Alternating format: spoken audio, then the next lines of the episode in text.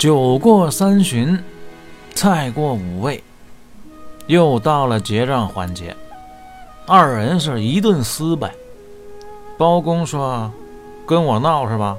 你来，你来。”展昭说：“瞧不起我是吧？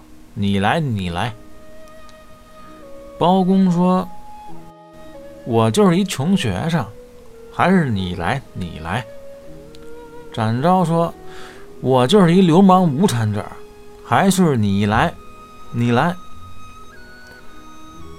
二人掰扯了约有五分钟时间，展昭脚底下已经跳起了鬼步，准备时刻开溜。包公手伸过去，金丝缠腕，想要留人。最后，展昭不得已使出了压箱底儿的一招——金蝉脱壳，把外套敞了，飞身形跳出圈外，断喝道：“吾那黑丝给脸不要！”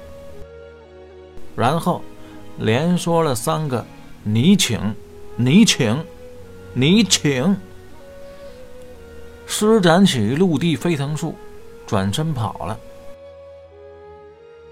包公手里抓着外套，扔给包兴说：“翻翻兜，看有没有钱。”包兴心想：“少爷原来这么鸡贼，这下我就放心了。”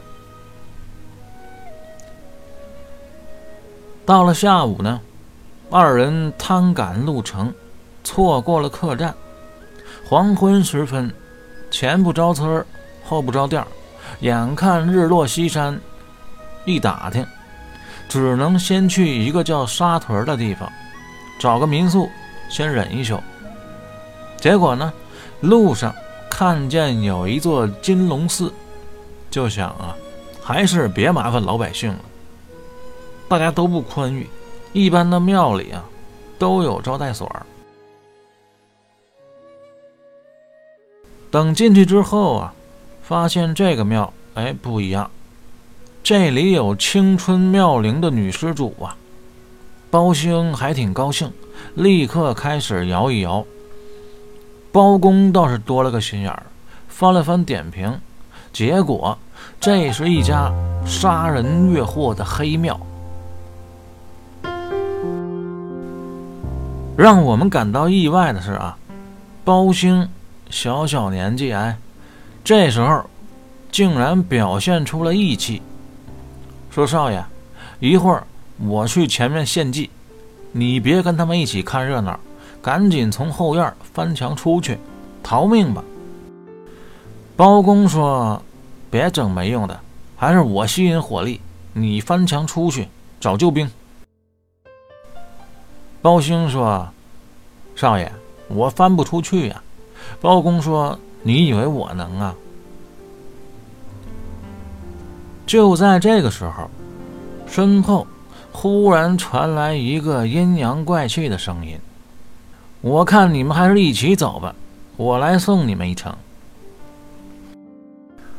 主仆二人感觉这必是强人来索命了，结果回头一看，竟然是展昭、展雄飞，一身的青衣，短打武生的装扮。展昭说：“呸呸，两个怪咖，结账时候抠抠搜搜，没想到关键时刻还挺讲义气。我带你们出去吧。”说罢，窜上墙头，用绳子把二人吊了出去。不知为什么，吊到一半的时候，三黑忽然想起了落井下石事件。等落了地，包公刚要道歉，展昭一伸手说：“哎，甭磕了，宵夜你请。”包公一拍手：“丢，你带姑娘。”展昭说：“我还有点事儿。”然后消失在茫茫夜色中。主仆二人这顿撩啊，平时体能练得少。刚跑了三十分钟，就感觉身体被掏空。好在啊，旁边有了人家，就进去讨碗水喝。等走近了一看啊，这房子也太破了，都有点怀疑是否有人在这住了。刚要拍门，哎，门就自己开了，也没见有人出来，却从身后过来一个老头。俩人差点没吓尿了。老头说：“进来吧，我这有热乎的。”屋里尽是三条腿的板凳，两条腿的桌子，全都靠墙站立，否则就倒了。老头明显精通力学原理，包兴还说呢：“这不会是一老教授吧？要不就是民间平衡大师。”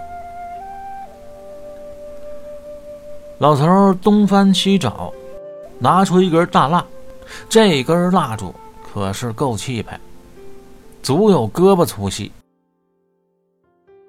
包兴小声跟三黑嘀咕：“别看家这么破，这量可是够阔啊！”包公汗都下来了，一拍包兴，让他注意看那蜡烛。包兴一看。火苗正常啊，只是那蜡烛啊，有点微微的泛着绿光。包兴还没意识到问题严重，说：“还挺潮啊，演唱会剩下的。”走近了一看，腿当时就软了，一屁股坐在了地上。只见蜡烛上刻了两个字：“明路。”